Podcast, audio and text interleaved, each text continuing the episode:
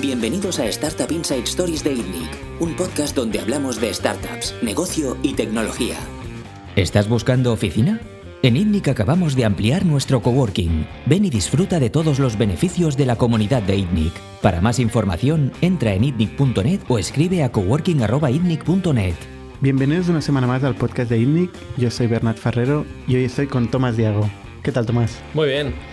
Tomás es uno de los pioneros en Internet en España. Eh, ha creado uno de los proyectos que en tráfico y en volumen de negocio eh, ha generado pues, eh, más facturación y más visitantes, más tráfico, más engagement en Internet en España, que es el caso de Softonic. ¿Qué año empezó Softonic? Empezó en 1996 con pues creando el código y la base de datos para poder lanzar el, sitio internet. El objetivo era, proveer, de un servicio premium a los clientes de Intercom, proveedor de, Internet Intercom que en ese momento eh, estaban usando una BBS, formato BBS, Bulletin Board System, privada, y teníamos que, queríamos ofrecerles un, salto en cuanto a calidad de servicio eh, y pasar de BBS a web. Y al mismo tiempo, eh, no solo ofrecer un servicio premium a los clientes de, de proveedores de Internet Intercom, sino también abrir el servicio a todo el mundo, de tal modo que descubriesen Intercom también. Entonces se buscaba pues eh, también hacer publicidad de la marca Intercom, que en ese momento Softonic nació en el paraguas de, Intercom. En 1997, en julio de 1997 se abrió el site, pero se comenzó a comencé a trabajar en el 96 ya. Tú estudiaste ingeniería informática, ¿no? Sí. ¿Y cómo, cómo llegas eh, al grupo Intercom o cómo se te ocurre esta idea? ¿Cómo, cómo pasa esto? Bueno, yo estaba muy, era muy aficionado al software en esa época, en 1996. Eh, me encantaba el software y conseguía software de, Estados Unidos. En ese, en ese, momento era la época en la que para conseguir software tenías que ir al Hipercore a comprar el software en, caja, en cajitas. Al Hipercore. Al Hipercore, sí. Sí, me acuerdo que bueno, eran unos sitios típicos para conseguir cajas de software y el software estaba ahí. Eh, mientras que a través de, de, BBS, que en ese momento, digamos que fue el, antes de Internet había BBS. Te conectabas con el modem, con el US Robotics y podías conseguir software que venía desde Estados Unidos. De Estados Unidos. Y yo comencé... ¿Pero cómo lo conseguías? Pues a través de BBS. ¿Lo descargabas? Descargando, sí. A través de, con el modem se descargaba. Con, el modem, con paciencia. Con paciencia, sí. estamos hablando de que todo, todo era muy lento. Eh, todas las líneas de conexión eran, eran lentas, pero se, se, podía, se podía hacer y había muchísimo software en, en inglés que no estaba disponible en España. ¿Y cómo conoces del grupo Intercom?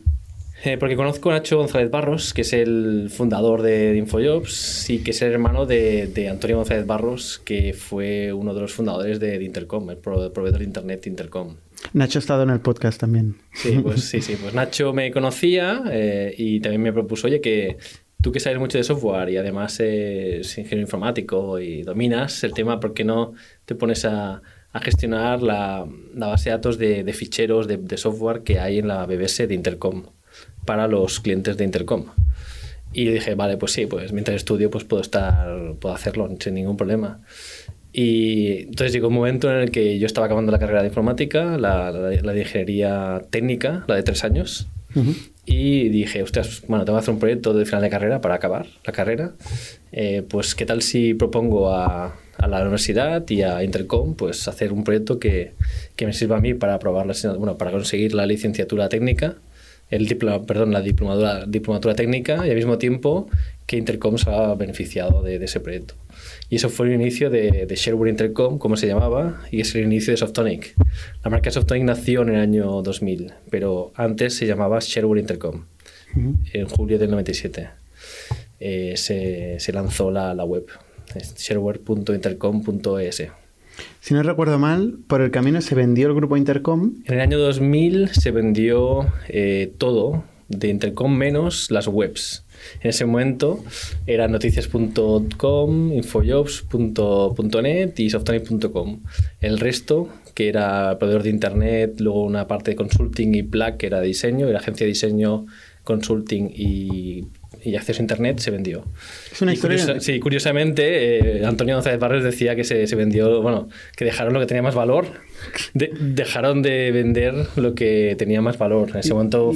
Y esa historia me, me, parece siempre alucinante porque, o sea, me imagino el, el comprador que venía a comprar un ISP, que en Sí, aquel sí, momento era lo que se llevaba, y que ahí habría, yo me imagino unos chavales, que serías tú, Y Nacho, Nacho, y tal, sí. con unas webs y tal, y decía, esto no Esto quiero, para, no quiero para nada. esto no vale para nada. nada, bueno, a ver, el comprador era, era eh, Cable and Wireless, era un proveedor de internet a nivel. tenía servicios en, todo- en todos los países, con sede en Inglaterra. Y en ese momento no estaba interesado en webs. No, no vio que, que era el futuro, ¿no? Que era más que, que dar acceso a internet, que es un commodity. Es mucho mejor tener servicios que, que tienen unas grandes eh, barreras de entrada como Infojobs o como Softonic. Infojobs porque una vez que consigues una masa crítica cuesta mucho de, de que haya otro competidor que consiga esa masa crítica. Y en Softonic porque somos muy buenos, eh, nos posicionamos muy bien en, en Google, en los buscadores y, eh, y era muy difícil competir con, con Softonic en ¿Qué, España. qué pasó con Softonic en el año 2000? ¿Qué, qué, ¿Cómo evolucionó el proyecto? Bueno, lo que pasó es que eh, se creó la marca Softonic, necesitábamos eh, diferenciarnos ya, bueno, ya no tenía sentido eh, vincularlo a, como- al proveedor de Internet Intercom como servicio de premium y, eh, y iba muy bien en ese momento y pues al final entre, entre los socios y yo decidimos crear una nueva marca que, que fue Softonic. Eh, la pregunta es, ¿y cómo nació Softonic, la marca Softonic? ¿Quieres saberlo o no? Sí, claro. Vale, porque vale, pues en el año 2000, en el año 2000 eh, había muy pocas palabras en inglés del diccionario en inglés oficial que cuyo dominio.com no estuviese registrado. Estábamos hablando de que quizás habría, habría 100 palabras del diccionario en inglés que no tenían el, el dominio.com registrado. Y una de ellas era Atonic. Atonic.com estaba, estaba libre.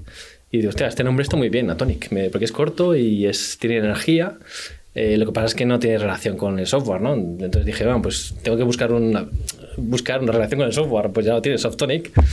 O sea, que Softonic viene de Atonic. De Atonic.com, pues una de las, atónico, atónico, eh, Atonic era una de las pocas palabras en inglés que, dominio.com no estaba, no estaba ¿Sigues teniendo el dominio? Eh, ¿Atonic?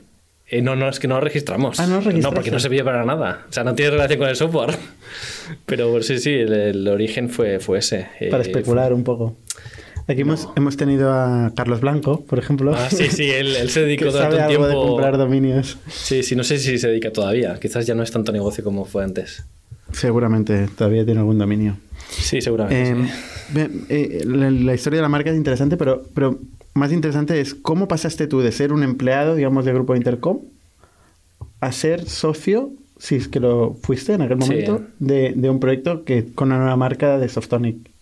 Bueno, pues eh, lo que propuse básicamente es, eh, es que para continuar en, trabajando en ese proyecto, pues quería que, que Intercom me diese, los Intercom me diesen un porcentaje de, de la sociedad de- del proyecto. Y eso fue el inicio de, mi inicio accionaria- accionarial en Softonic. Tú en aquel hasta aquel momento no habías sido empresario, no, nunca. No, eh, habías comencé, tenido- comencé como, como trabajador, eh, cobrando muy poco y, y ya está. Entonces al final, pues eh, después de ver que, que la web te, está- te estaba teniendo éxito y que yo estaba haciendo también muy, muy buen trabajo y me estaba esforzando, eh, pues creí conveniente pues pedir una que me diesen de regalo los socios un, un 10% de la compañía, un 10% del proyecto, solo del proyecto de Softonic. Y a partir de ahí, pues ya, pues ya fui, fui consiguiendo más porcentaje, ¿no? Por otras razones. O sea, Pero, o sea, tú en pero- un momento dado te vas a Antonio González Barros Sí. y le dices, oye, yo estoy trabajando en eso, quiero un 10% del proyecto. sí, Es en un momento donde no se sabe nada de startups ni de cómo funcionan ese tipo de cosas. Es un momento muy temprano, ¿no? no te creas, ¿eh? estábamos en el año 2000, 2001 más o menos, 2000-2001. Eh, piensa que Yahoo nació en el año 95, eh, Google nació en 1999, 98, eh, ya estaban, estaban saliendo muchísimas empresas y, y había, bueno, de hecho estábamos en plena burbuja de las .com, o sea que... Pero en España, digamos, mm, empresas de tecnología en España, bueno, había, había, pero era un ecosistema muy poco maduro, ¿no? Sí, sí, sí. Era, era muy, en España era, era un ecosistema muy poco maduro. Eh, Estoy pensando que web había de referencia. En ese momento pues estaban los portales. Tenías a Lycos, tenías a, me acuerdo, Ozu. Ozu fue uno de los grandes, de los primeros portales que hubo en España. Eh, pero estamos hablando de la época de Terra también. Sí. O sea, era, era la- estaban muy de moda los portales y, y muy- gran parte del capital iba destinado a, a crear portales de referencia para los usuarios. En ese, en ese momento se pensaba que, que los, la gente necesitaría acceder a un solo sitio para descubrir todo Internet. Hasta que apareció Google y al final la gente pues usaba buscador en lugar de directorios, ¿no? Pero el modelo inicial no era, no era tener buscador, eh, que la página de inicio no fuese un buscador, sino que fuese un portal. Entonces, ¿cómo, ¿cómo evoluciona Softonic en aquel momento? Que, eh, ¿cuándo porque era al final una especie de portal también para descubrir software. Sí, sí, sí, pero bueno, los portales verticales siempre tuvieron sentido, porque mm, bueno, están especializados y si buscas eh, motos o coches o software o eh, no sé, o casas, pues te vas a la marca que sea, que sea referencia en ese momento tiene más sentido que visitar la web directamente, que no, que no ir a un portal y luego desde el portal acceder a esa, a esa web. Em, Entonces, en, este momento, cuando tú pediste el 10% y tal, eh, ¿qué, ¿qué, había en Softonic? ¿Cuánto, qué, qué, es lo que ofrecía? ¿Cuál era la propuesta de valor? Ofrecíamos eh, software gratuito, como siempre. Tú, era lo mismo, lo mismo que hoy. Sí, lo, lo, mismo que hoy. a ver, no exactamente lo mismo, pero la filosofía de Softonic no ha, no ha cambiado. Ofrecemos eh, software que se puede descargar de forma gratuita. Hay, software totalmente gratuito eh, y, otro y otro software que es de prueba, que a lo mejor dura 30 días y después de 30 días se tiene que comprar para, poder, para seguir usando. Y ese modelo ha seguido así desde, sigue desde el inicio hasta, hasta el día de hoy. Ese modelo no ha cambiado. O sea que la promesa de conseguir software gratis eh, sigue existiendo y está en Softonic. Es curioso que esto no haya cambiado nunca. ¿eh? ¿Cómo, cómo evolucionó eh, el tráfico, eh, el negocio? Bueno, Google, el, el, el, auge de Google supuso un antes y después para, para Softonic, porque mm, conseguimos estar muy bien posicionados en, en, Google, o sea, cuando la gente buscaba software en Internet, bueno, buscaba software en Google, al final encontraba solo Softonic. En esa época, en el año 2001, no había ningún portal de descarga de software en español que estuviese, que fuese bueno. Solo, solo, estábamos, solo estaba Softonic, con lo que al final, si la gente quería buscar software, nos encontraba a nosotros. En lugar de, de, de, irse a webs, en ese momento las webs en inglés tenían bastante éxito. Estabas hablando de la época de Tucous eh, y la época de download.com. Eh, eran webs muy buenas, pero estaban en inglés. Entonces, si un español buscaba en, en Google España eh, software para descargar, no le redireccionaba a las webs en inglés, sino que le redireccionaba a Softonic, porque teníamos contenidos en español. O sea que antes eh, Google fue un antes y después en cuanto al tráfico que conseguimos eh, generar. ¿Fue orgánico o hicisteis algo para posicionaros? Fue orgánico. Básicamente porque no había nadie. Porque no había nadie eh, ofreciendo un, servicio de calidad. En habla hispana. En habla hispana, sí, sí. O sea, la clave fue habla hispana, un contenido de calidad ¿Por qué vuestro contenido era de más calidad que, otro? Porque nadie, nadie a ver, al menos en España, no sé, nadie supo ver que el potencial que tenía la descarga de software. Que era en ese momento, estamos hablando de, que realmente la Internet supuso una revolución en la distribución del software. Como te comentaba antes del nacimiento de Softonic, yo iba a comprar software en caja al Hypercore. No podías conseguir software gratis no, existía. Bueno, a través de BBS se podía, se podía hacer a través de BBS. Eh, en resumen es que Internet eh, revolucionó la distribución del software y Softonic estaba en el momento adecuado, en el sitio adecuado. Eh, estaba en Internet ofreciendo el software de forma inmediata. No tienes que irte a Hypercore a comprar un software. No solo lo tienes de forma inmediata el software, sino que además lo puedes conseguir gratis. ¿Gratis por qué? Porque hay una parte del software que los autores desarrollan eh, por amor a la sociedad y porque solo quieren recibir emails de felicitación diciendo, oh, que gracias a tu software mi vida es mejor. Eh, bueno, que están, lo hacen por amor a la sociedad y porque quieren hacer algo que, que sea útil para muchísima gente. Eh, y luego hay otro tipo de software que ya es más comercial, que, es, que son versiones de prueba y que te permiten... Tú puedes probar durante 30 días un software de forma totalmente gratuita y si luego quieres seguir usándolo, pues pagas. A lo mejor pagas 30 eh, euros y lo puedes usar ya de forma indefinida. Entonces, bueno, pues eh, por eso el software es gratuito. Por... ¿Y cuál era vuestro modelo de negocio? Eh, bueno, teníamos de inicio dos líneas de negocio. La primera era la, descarga, la descarga privada, que es descarga más rápida para clientes de Intercom. Luego para los no clientes, eh, había ¿Perdona? De, de clientes del ICP. Sí, sí, sí. Ah, vale. Sí, bueno, esto era los inicios todavía. Estamos en los inicios, sí, sí. Mm. Eso luego evolucionó, es decir, vamos a ahora a abrirnos, realmente los clientes de Intercom ya no son tan importantes porque ya se ha vendido el negocio de Intercom. Vamos a convertir ese modelo a, a otro modelo en el cual podemos eh, monetizar pues, eh, todos los clientes, eh, todos los clientes potenciales, no solo los clientes potenciales de- del proveedor de Internet. Y entonces lanzamos la descarga SMS, más o menos en qué año fue, pero la idea era es, la idea es, ustedes puedes descargar el software de forma gratuita, eh, pero te va a ir más lento. Nosotros tenemos unos servidores en España que van muy, que son muy buenos eh, y te permiten y además hacemos un escaneo de, con, con antivirus del software y si quieres más rápido y más seguro utiliza la descarga SMS. Y hubo una época en la cual los usuarios podían enviar SMS, recibían un código, ¿Y eso introducían el código y sí, funcionó, sí, sí, funcionó. ¿En euros cuánto funcionaba? A ver, no sé, quizás en ese concepto a lo mejor eran 3 millones al año netos. 3 millones de euros al año. Puede ser, sí, solo por la descarga SMS, puede ser, sí. Era el lado de consumer. ¿eh? Esa es la parte de, de pago por descarga. Eh, siempre está disponible la descarga gratuita, 100% gratuita, de la- desde la web del autor. Y, y luego el otro, la otra línea, línea de negocio era la publicidad de siempre. Eh, al final teníamos mucha audiencia y teníamos banners, ¿no? Banners, luego enlaces de texto. Y al final este mercado, toda la la parte de publicidad online, pues se la ha comido Google, ¿no? Al final Google es quien, quien más sabe, mejor sabe monetizar las audiencias en, en Internet y, y acabamos trabajando con Google para casi todo. Al principio no. Al principio no, al principio no. Al principio es que había una agencia, por ejemplo, me acuerdo de AdPeeper. Fue- AdPeeper fue una de las primeras agencias de, de- de publicidad con las que trabajamos que nos daban banners, nos daban inventario de banners para introducir en nuestra web. Pero es, no es nada comparado con Google. Google, la ventaja de Google es que conoce muy bien al usuario, eh, hace muchos, muchos tests de, para ver qué, qué tipo de anuncios convierte mejor. Y bueno, durante la historia de Softonic hemos probado diferentes proveedores de internet, de prove- proveedores de, de publicidad y Google no hay, no hay color. Sigue siendo mejor en, al menos en lo que es eh, web. Y si la descarga directa llegó a ser 3 millones de euros, ¿cómo evolucionó la parte de publicidad en ingresos?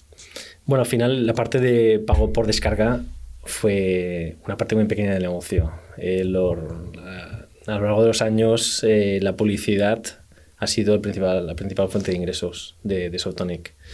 Comenzamos con, de hecho, con banners y con enlaces de texto y luego introducimos eh, la descarga de software adicional como oferta eh, de la descarga que cuando te bajabas un programa te podías bajar otros programas adicionales, te podías instalar otros programas de forma, de forma adicional. Y eso es otra forma de, de publicidad, que, que era básicamente soft- software, descarga de software integrada eh, como, como publicidad. No, no era publicidad sobre, sobre coches o sobre otras webs, sino que ya que te estás descargando este software, pues también te puedes descargar otro software. Y, ese, y este modelo funciona muy bien durante mucho tiempo. ¿Cómo, cómo evolucionaron los ingresos? ¿Desde el 2001? Bueno, no sé, desde 0 hasta 40, eh, hasta 52 millones de euros de facturación. 52 Entre 2 millones de euros, sí. 52 de millones, de euros de euros facturación, sí. en publicidad principalmente. En publicidad, sí, en publicidad eh, principalmente, sí. Y, ¿Y, cu- y el crecimiento cómo fue? ¿Año a año? O sea, más o menos. eh, ¿Crecimiento anual típico? Hombre, es que son sí muchos años, ¿eh?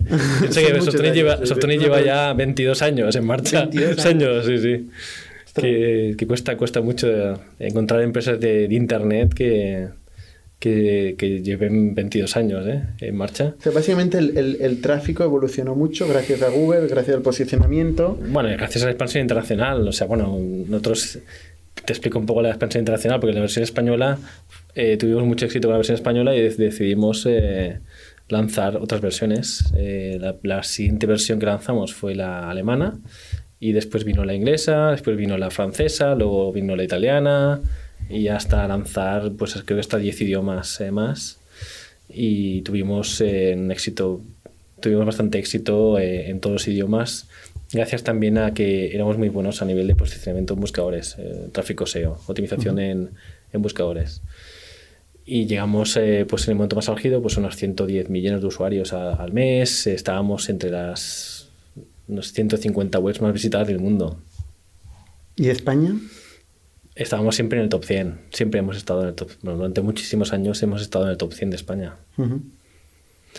Cuando- si sí. estabais en el top 150 del mundo, Sí, imagino sí. que estaréis sí, en el top 100 de España. Sí, hemos estado en el top 50 de Italia, de España, de, de muchos países de Latinoamérica y sobre todo donde... Y luego en inglés, incluso también de India. De hecho, en India también eh, hemos estado en el top 50 alguna vez. ¿Y cómo el impacto internacional, cómo, cómo se distribuyó? O sea, la parte española versus la parte internacional, ¿cómo Bueno, al cambió con el final, eh, menos mal que nos expandimos internacionalmente, porque a nivel de negocio, la versión española creo que mm, generó un 20% de los ingresos, mientras que el resto de idiomas un 80%. Ostras. Y España, España en concreto, un 5%. En el momento más álgido de facturación, España, lo- los ingresos provenientes de España solo eran un 5%.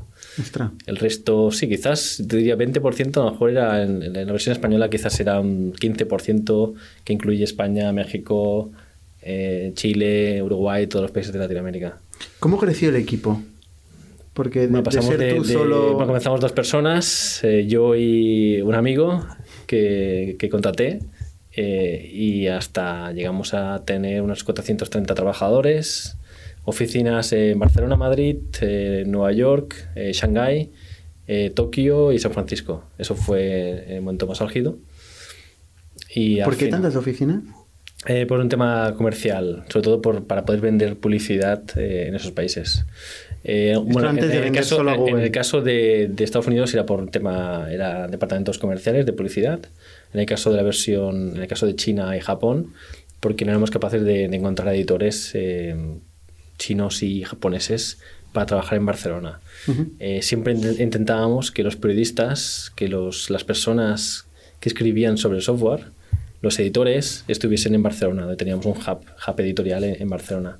Y teníamos, eh, en el momento más álgido, debíamos tener unas 100, 110 personas, 100, 100 editores, 100 periodistas especializados en software, holandeses, italianos, brasileños, españoles, eh, franceses, italianos, no sé, bueno. Principalmente los traéis aquí en Barcelona.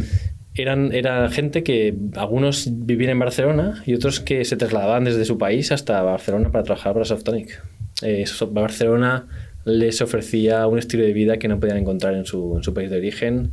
Eh, una startup de éxito en Barcelona pues suena bien, ¿no? Para cualquier una persona Sí. que... Sigue sonándolo, por suerte. sí. Por Sigue sonando bien, sí. Para todos. Ostras, pues, y, y qué, qué- qué curioso esta inversión en periodistas para generar contenido hablando de programas gratis. Bueno, la razón es que el contenido original y de calidad es, era, es uno de los criterios básicos para conseguir tráfico de Google de calidad y conseguir muchísimo tráfico. Google busca siempre contenidos de calidad originales y de calidad y eso nos lo proporcionaban pues, los, los periodistas escribiendo contenidos constantemente sobre, sobre software. Ujú. Eso la, bueno, era esencial eh, invertir en, en contenido. Digamos que lo- nosotros no invertíamos en publicidad para traer tráfico, sino que invertíamos en contenido para traer tráfico gratuito. ¿Qué pasó? Cuando, ¿Por qué pasaste de 51 millones Sí. a luego de crecer?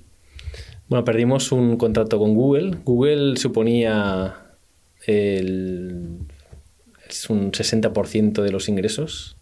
60%. 60% de los ingresos, sí, de publicidad. Y nos eh, y bueno, un buen día pues nos dijo Google que, que tenía que retirar, tenía que dejar de trabajar con nosotros. Porque no le gustaba la forma, no le gustaba cómo monetizábamos la, la promoción de software integrado en la descarga. Y nosotros eh, teníamos medidas para intentar evitar ofrecer software que fuese malicioso para el usuario. Eh, la verdad es que no siempre lo conseguíamos y yo creo que eso hizo que Google al final dijera, bueno, es un riesgo, ellos están trabajando en, un, en una publicidad que, es, que tiene riesgo de que pueda afectar, dañar el ordenador del usuario o que pueda molestar al usuario y preferimos no correr ese riesgo y no trabajar con, con, con vosotros porque estáis corriendo ese riesgo. Algo que ellos hacían en, en su buscador, o sea, estamos hablando de una, una actividad que Google ha hecho durante, hizo durante muchos años, de repente dejó de, de, aceptar ese tipo de anuncios en su, en su red publicitaria y para los partners que estaban en ese negocio publicitario, eh, pues decidió dejar de trabajar eh, con ellos. Y como teníamos tanta dependencia de, de Google, un 60% de los ingresos dependían de ellos, y el reemplazo de Google como partner publicitario no es fácil, ahí había alternativas, pero no era fácil, el resumen es que mm, más o menos de un día para otro perdimos un 40% de los ingresos. Ese es el resumen, y por eso tuvimos que hacer un, un ERE para reducir, reducir gastos y mantener la empresa en, en beneficio, en equilibrio mínimo en break-even. Esto que dices del software que se descargaba era el tema de las toolbars. ¿no? Sí, Toolbar es un tipo de software que se descargaba, sí. Y, y eso realmente es una cosa que inventó Google o Sí, sí, lo has dicho incentivó Google. y luego condenó Google, ¿no? Exactamente, sí, Google, a ver, Google creció, consiguió crecer en market share, en el share de buscador, gracias a, a la primera toolbar de Google, creo. Creo que fue Google que eh, fue uno, uno de los métodos que usó para quitarle mar- market share a, a otros buscadores en su momento, que sí está instalado en, en el navegador de Internet Explorer. En ese momento Internet Explorer era el navegador eh, ganador eh, y Google pues tuvo éxito con su toolbar y consiguió pues mar- market share quitárselo a en ese momento no sé si era Bing no creo era Yahoo. En ese momento el líder era Yahoo en búsqueda y acabó lanzando su propio navegador. Eh, es Chrome Google Chrome y al final ha acabado ya no, es, no, no tenía sentido eh, invertir en toolbar sino que invirtió en navegador y ya está y lo controla, Entonces, y lo todo Qué mala idea lo de las toolbars. ya, Entonces, ya a partir no, de ya que... no le gustan las toolbars, ya, ya no le gustan las toolbars. Bueno, a ver, realmente hubo muchos eh, developers que se que abusaron, hubo, hubo mucho abuso. Nosotros intentábamos controlar el, el marketplace, el mercado, en la medida en la que podíamos, pero fue muy difícil porque había, había sobre todo empresas de Israel que eran muy agresivas con, con la instalación de software no deseado. Ujú. Malware, virus. No, virus no lo sé. Diría malware. eh, virus no porque no hacía daño, pero sí que te podía molestar. Te molestaba la experiencia de usuario. O sea, es una, una especie de relación amor-odio con Google, ¿no? Porque Google Sí. os permitió crecer gracias al SEO, gracias al posicionamiento y luego, de alguna forma, os mató, nos mató, pero os dio un golpe importante cuando perdisteis el Sí, contrato, ¿no? siempre es una relación de amor-odio. Eh, El problema de Google es que te permitía de forma rápida y sencilla ganar o ingresar mucho dinero eh, porque tienen un, un alcance global, eh, pero también al mismo tiempo pues eh, también tienes mucha dependencia de, de- Claro. de Google porque tiene tanto poder. Y, y bueno, pues mm, o sea, ojalá hubiese más, no hubiese tanto monopolio en, en buscadores. Yo creo que, que sería mejor para, para, el, para todo el entorno de, de startups o startups de empresas que dependen del tráfico de Internet, sería mejor. Pero nadie ha conseguido quitarle market share a, a Google y no creo que lo consigan. ¿Vosotros comprabais tráfico a Google? Hicimos pruebas, pero al final no nos compensaba. Eh, o sea que, Claro, encima esto. Normal que Google algún día os dijera, oye, Eh, bueno, aquí". en estos momentos, ahora, a ver, también el tráfico gratuito ha ido a la baja. Google también ha Sí, dicho, sí. ostras, eh, vamos a, nos interesa que la mayoría de resultados de búsqueda, los las primeras posiciones sean de pago. Y, progresivamente pues, ha ido añadiendo más anuncios en los primeros resultados y ha ido reduciendo el tráfico gratuito hacia... hacia ¿Crees que esto va, va- va- va a seguir esta tendencia? Sí. ¿Va a desaparecer el tráfico orgánico? No, no va a desaparecer, pero está a la baja. Está a la baja. La tendencia es que no hay ninguna alternativa clara a Google. Bing está consiguiendo algo de market share gracias a, a que Windows 10 pues, es un buen producto y está integrado en, en el sistema operativo, pero, pero no hay nadie, o sea, no hay- nadie hace sombra a Google en estos momentos eh, que pueda... que- O sea, no va- cualquier negocio que quiera conseguir tráfico eh, tendrá que pasar por el PPC, por pagar Sí. a Google, ¿no? Sí, esa es la tendencia. Es lo que quiere Google al final. ¿No va a tensar tanto que va a aparecer competi- competición? O sea, sería ideal, ¿eh? Pero... Bueno, yo- para eso No es están los algoritmos de Google para filtrar o para, sí, para filtrar los anuncios de, de pago, ¿no? Asegurarse de que esos anuncios de pago son de calidad. Eh, espero que sepan lo, lo que están haciendo. Lo que, lo que no he hecho un análisis de calidad de los anuncios, lo que sí te puedo decir es que cada vez eh, cuesta más conseguir tráfico gratuito de Google. ¿Tú ahora que inviertes en bolsa, has invertido en Google? Eh, sí, en estos momentos estoy invertido. estoy invertido en estos momentos, sí, sí, sí. ¿Pero algorítmicamente o Sí, a conciencia? sí, sí. No, a ver, porque nuestros algoritmos nos han dicho que, invierta, Ah, vale. que invertemos en Google. Vale. Oye, y cuando estaba en 51 millones de euros, Softonic, ¿qué EBITDA generaba? Eh, el- cuando estamos en 51 millones, el EBITDA era de unos 23 millones de euros. Ostras, qué pasada, ¿no? Sí, sí, teníamos un margen de, del 50, casi del 50%, estamos en un 45% de margen. Porque toda la facturación era publicidad, era prácticamente margen 100%. Cuando, cuando facturas 51 millones de euros, ¿tú seguías teniendo el 10% o habías aumentado tu participación? No había conseguido aumentar mi participación, porque hizo, cuando hicimos la expansión internacional, eh, hice una inversión en internacional, en la expansión internacional, y como la, el negocio internacional pues, fue mejor que el negocio en España, al final, eh, cuando fusionamos España internacional, acabé teniendo un porcentaje muy superior al 10%. ¿Alrededor de? Si se puede saber. Eh, bueno, acabé con un casi un 28%, 27% de, del negocio. O sea, cuando generaba 20 y pico millones de euros de vida, ¿esto era dividendos directamente o se reinvertía? Se repartieron muchos dividendos, sí. O sea, los socios de... de Los socios de Softonic pueden estar muy contentos. Principalmente Los socios- Intercom que empezó, ¿no? También. Sí, sí, sí. Sí, me acuerdo que hubo un año, hubo un año que repartimos 10 millones de euros en dividendos y, y a lo mejor el año anterior habíamos repartido 5 millones. Era, era una lluvia de... Era, era- me, me acuerdo que los socios decían que... Tengo un socio que decía, el gestor me ha dicho que a ti te toca la lotería cada año. Sí, y estábamos además en plena crisis. eh. Me acuerdo que era en plena crisis de, del sí, más o menos en el 2010 aproximadamente. Se hacía Que- ilusión ir a la Junta, ¿no? Y explicar Sí, eso. sí, sí, sí, sí, sí, sí. Sí, sí, estuvimos durante muchos años eh, muy, muy bien tratados por la, por la, por los mercados, digamos, bueno, por el, por, por la vida, digamos. tío. Estábamos muy bien, muy bien tratados. Luego vino la, la crisis, que es normal, al final todo tiene un fin, ¿no? Eh, no acabó, el Softonic sigue, sigue funcionando eh, y sigue siendo rentable. Pero, eh, pero está, estamos ahora mismo en 95 trabajadores y la facturación debe estar en torno a los 18 millones de euros. Que no está mal. Que no está mal, sí, después de 22 años, estar, ser rentable. eh, ¿Y el EBITDA a día de hoy? ¿qué- ¿Cuál puede ser? Bueno, el- en el 2018 no tengo datos, de, de- perdón, en el 2019 no tengo datos, el EBITDA del 2018 fue 5,8 millones de euros. Ujú. Claro, no, no está nada mal. Sí, no está nada mal, no está nada mal. Sigue siendo rentable, sigue siendo un negocio que es, eh, tiene márgenes muy altos. ¿Levantaste dinero de inversores? Sí, sí, sí, pero la inversión, la inversión total en Softonic fue de 2 millones de euros. ¿En total? En total, sí. Ostras. Entre la expansión internacional y los inicios en España, 2 millones de euros. ¿Y quién invirtió?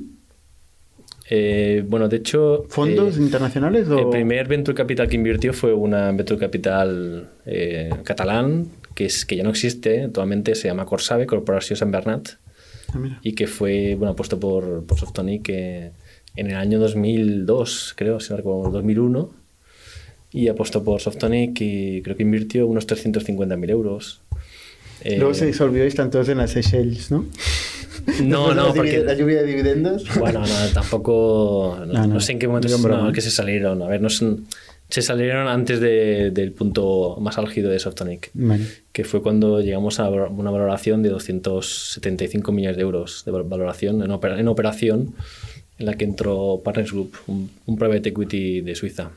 Que compró, Compró, parte el de los 30%, socios. compró el 30%, sí, fue una compra, el 30%. ¿Tú vendiste? En ese momento no, no vendí.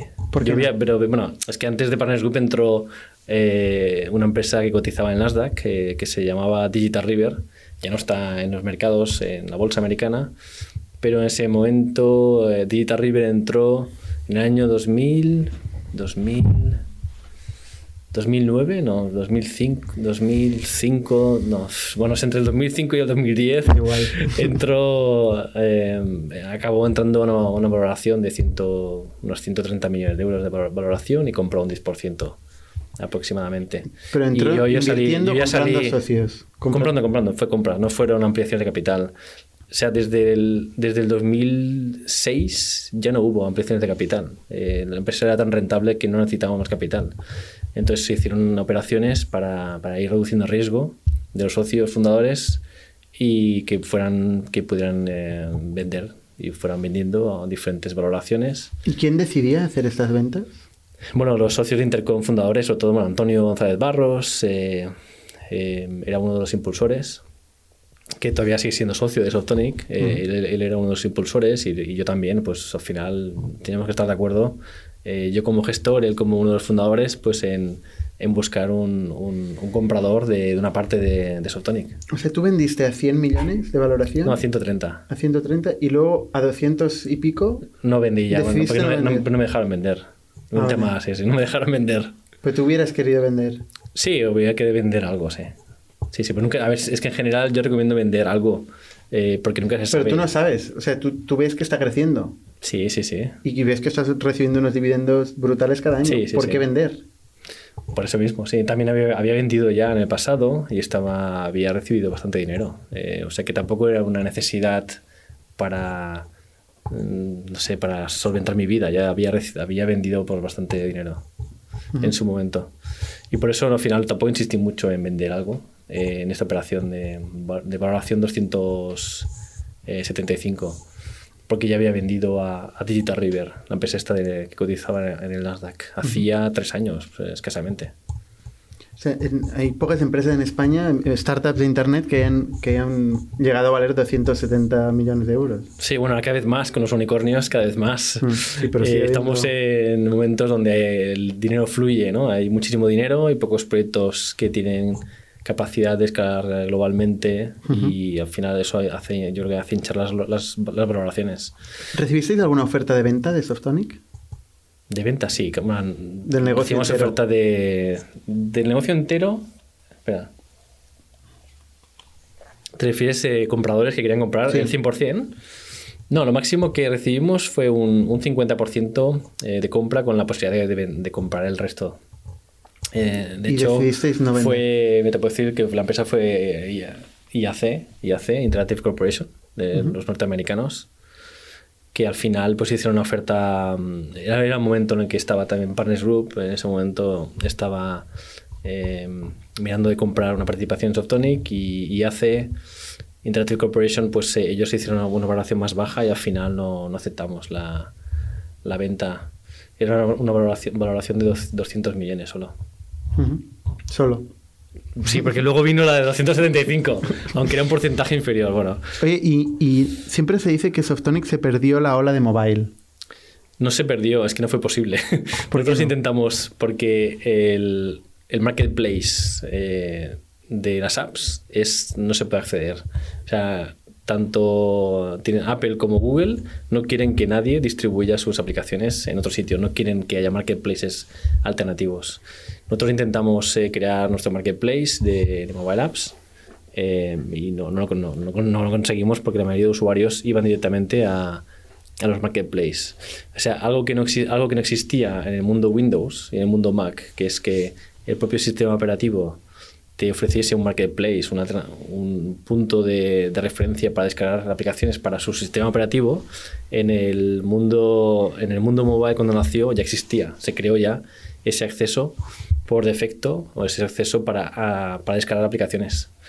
Y eso es algo que nosotros no pudimos crear una alternativa a, a Google Play ni a ni a ni al, ni a- ni al App, ni al App Store de, de iPhone. No se pudo. Entonces Un intentamos... monopolio de plataforma. Sí, es un, sí, es un monopolio, no se podía, no se podía hacer nada. Intentamos eh, hacer contenidos relacionados con apps eh, de mobile y tampoco funcionó. ¿Por qué? Porque al final los usuarios lo que querían, lo más importante, era descargar aplicaciones. Y la función de descargar aplicaciones, que, que es muy importante, eh, pues al final no la podíamos ofrecer. Entonces los usuarios nos encontraban de vez en cuando en Google eh, para descargar aplicaciones de, de mobile apps, pero al final iban a Softonic y de Softonic los teníamos que redireccionar a la- al, al store oficial, con lo que no tiene mucho sentido, eh, porque no podíamos ofrecer nosotros la descarga directamente. Por eso no, no pudimos, nos perdimos la ola de mobile porque no había una alternativa. Y de hecho ninguna empresa en el mundo ha conseguido crear un producto ganador en, en App Discovery o en descarga de apli- aplicaciones, no ninguna. Que había AppZoom de Albert Faliu, que también está en el podcast, Sí. eh, pero tampoco consiguió No, no. eh, dominar ese espacio, ¿no? Sí, sí. Bueno, fue un ejemplo más de empresas que, no, no- que lo han intentado y no lo han conseguido. Y hubo por ahí en Estados Unidos alguna que con 50 millones de dólares o incluso 150 millones de dólares de capital y que tampoco lo consiguió. Querían dominar el search, el search de apps, o sea, buscar búsquedas relacionadas con apps eh, para encontrar apps y, y acabó cerrando. Acabó cerrando. ¿Nunca os planteasteis diversificar el negocio de, de, de Softonic a otras cosas? ¿Comprar compañías? sí, bueno, de hecho, actualmente ya, ya no sé. De hecho, hemos comprado una compañía recientemente, pero una compañía pequeña de contenidos eh, en, con sede en Alemania. Y la idea es crear una, una red, una red de, de, propiedades digitales centradas en tecnología que nos permita pues, monetizar la audiencia eh, online, que, de lo cual tenemos muchísima experiencia. Eh, pero dentro de, de en mobile hemos intentado luego también lanzar nuestras propias apps y no, no tuvimos éxito. Es un sector muy competitivo. Eh, hay, hay, grandes players con budgets casi limitados en, desde en China o Estados Unidos y que y al final es un, un tipo de, de, negocio en el cual tienes que invertir mucho en, en pago por clic, bueno, pago por instalación uh -huh. en, en, el mundo de mobile apps y no, no, sirve de nada el SEO ahí, donde quieras, nuestro expertise está en el tráfico gratuito que viene de Google, no en el pago por, por instalación o el pago por, por descarga. Uh -huh. eh, o sea que bueno, en mobile hemos, hemos intentado todo lo que, lo que teníamos que intentar, no lo conseguimos, pero creo que, que es lógico que no lo consiguiéramos también, o sea, porque no, muy poca gente lo, lo ha conseguido en, en, App Discovery y luego en la parte de mobile apps pues es muy difícil, es casi como los juegos. Uh -huh. Que tengas éxito con, con, una app de mobile, eh, hay una parte, hay un factor de suerte ahí eh, muy, muy importante. Uh -huh. ¿Tú, ¿Cómo evolucionó tu rol en, en Softonic a, a, lo largo del tiempo? ¿Tú fuiste siempre el CEO de la compañía? Eh, no, no, he estado, yo he sido más presidente que CEO. Es decir, estábamos como, como dos co-CEOs, estaba con eh, Emilio Moreno uh -huh. eh, y yo, que nos repartíamos el, la gestión de, de Softonic. él estaba, en resumen, en temas más operativos y yo en temas más, más estratégicos. por ejemplo, él era responsable de la parte financiera, de la parte de, de sistemas, de la parte del equipo de, de, programación y yo me ocupaba de la parte de SEO, de la parte de producto, la parte de, de marketing y nos repartíamos el, digamos, la gestión entre los dos. Éramos perfiles muy, muy diferentes pero compatibles porque nos respetábamos el uno al otro. ¿Y, ¿Y en qué momento bien. decidiste buscar un, un complemento? Eh, bueno, fue por, eh, por, por, Intercom. De, de, los socios de Intercom originales, no, originales me dijeron, oye, que eh, ¿qué, ¿qué, te parece si, si, buscamos a alguien que, que, te ayude en la gestión? ¿no? Típico, ¿no? Porque yo soy muy bueno en, en producto, como muchos eh, emprendedores suelen ser muy buenos eh, con, la, con la estrategia y con, los productos, con el producto, pero eh, le, le, interesa menos la gestión, la planificación y el seguimiento, que es algo que es necesario al final para que un proyecto pueda escalar y pueda tener éxito. Y, y bueno, pues me presentaron a, a, Emilio, me pareció bien y comenzamos a trabajar y estuvimos pues no sé, más de 15 años juntos trabajando. Ostras. Tiene que acabar siendo como una, como una mujer o un marido, ¿no? Bueno, no para tanto, no. eh, no, no tanto, no. Hablábamos eh, a menudo, pero tampoco... Lo importante es que había, había respeto entre los dos y, y confianza. Uh -huh. ¿Se gestionaba principalmente el equipo? ¿Tú tenías equipo directamente a tu cargo? Sí, sí, sí. Toda la parte de marketing, producto Sí, él, él organizaba muchas, muchas reuniones, toda la parte de la gestión de reuniones, la eh, por ejemplo, lo, la gestión de, de, cumplimiento de objetivos, hay que, hay que introducir metodologías para, para que el equipo, para los objetivos eh, top de la compañía se distribuyan al resto de la gente. Uh -huh. Todo eso son, eh, pues es, forma parte de la gestión de una empresa uh -huh. y es algo en lo que a mí personalmente me interesa menos. A mí me interesa muchísimo productos que tengan éxito, que tengan éxito y, y ya está, y, y máxima audiencia y todo lo que viene detrás para conseguirlo es menos y para mantenerlo a mí me interesa menos. Soy, soy yeah. tengo un perfil creativo. Uh -huh. eh, Softonic fue best place to work. Sí sí sí.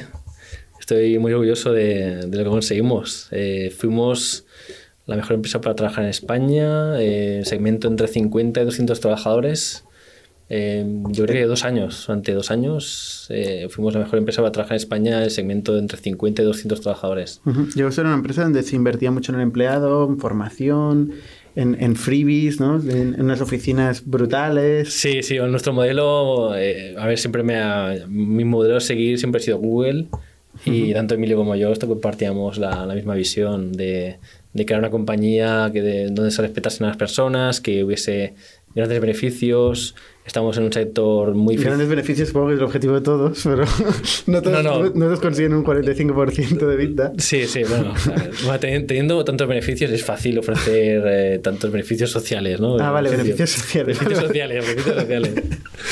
Sí, sí. Eh, estábamos, eh, estábamos alineados con la filosofía de empresa que era muy estilo California, empresa de, empresa de, de nuevas tecnologías, donde la cultura open space, de respeto a la gente, asumiendo de que la gente que trabaja en Softonic es muy difícil de mantener porque son perfiles que están muy buscados, sobre todo los ingenieros informáticos. Eh, el mayor departamento de Softonic, eh, ahora no sé cómo está, pero casi siempre fue el equipo de técnico. Eh, llegamos a tener unas 150 personas, entre personas de sistemas y, personas de programadores, ingenieros, project managers, product managers, más de 150 personas. Y eran perfiles que recibían ofertas muy a menudo de otras empresas. Entonces teníamos que invertir en en motivación, ¿no? en mantenerlos motivados y que estuviesen a gusto en, en Softonic. ¿Y cómo, cómo se vive un, un, ERE en el que pasas de 450 trabajadores a, 90 y pico? Bueno, no, no, fue, ese no fue el paso. ¿no? Acabamos eh, despidiendo unas 150 personas. O sea que pasamos de 430 a, 300, a unos 300, 275 eh, trabajadores más o menos. Bueno, fue muy duro, la verdad, porque eh, el, problema del ERE es que está regulado por, por la ley y hay una serie de, de, procedimientos que hay que seguir a nivel de comunicación. ¿no? Por ejemplo, pues ahí se tiene que formar una, un comité de los trabajadores, eh, luego la directiva no, no, puede ir a esos comités, porque las directivas son como los malos, ¿no? que son los que toman la decisión de reducir empleo, y se crearon como dos segmentos, es como una especie de guerra civil. Los que están a favor de, los que entienden la situación de que Softonic tiene que reducir empleo para mantener el, eh, la rentabilidad de la empresa y la viabilidad de la empresa, y los que solo piensan en, ostras, me van a despedir y no quiero estar despedido, no sé si voy a encontrar trabajo, y es una situación muy incómoda. Se crean un como, como dos, dos bandos. Eh, bueno, sí fue un momento más difícil para Softonic de los, en los 22 años, ese fue el momento más difícil. ¿Y para eh, ti personalmente, cómo, cómo vives esto? ¿Cómo se vive esto? Bueno, yo, yo intento ser positivo. Eh, fue el momento más, más duro, más difícil de, de historia de Softonic.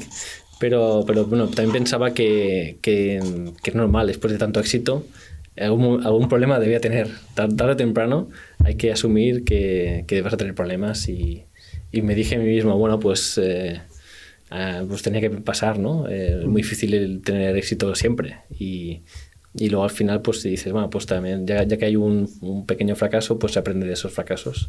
que, si, que se aprende más de los fracasos que de los éxitos, ¿no? O sea que me lo tomé en la parte positiva y tampoco me podía quejar porque al final eh, era una pena ver, ver, que mucha gente pues dejara Softonic, que yo creo que se rompió algo de, de Softonic en ese momento, eh, pero la empresa continuó y después ya han pasado han pasado cinco años, seis años desde el ERE y sigue funcionando. Es un ejemplo de que la empresa pues eh, valió la pena hacer el ERE para preservar eh, el, a Softonic y a día de hoy pues hay 95 personas trabajando en Softonic.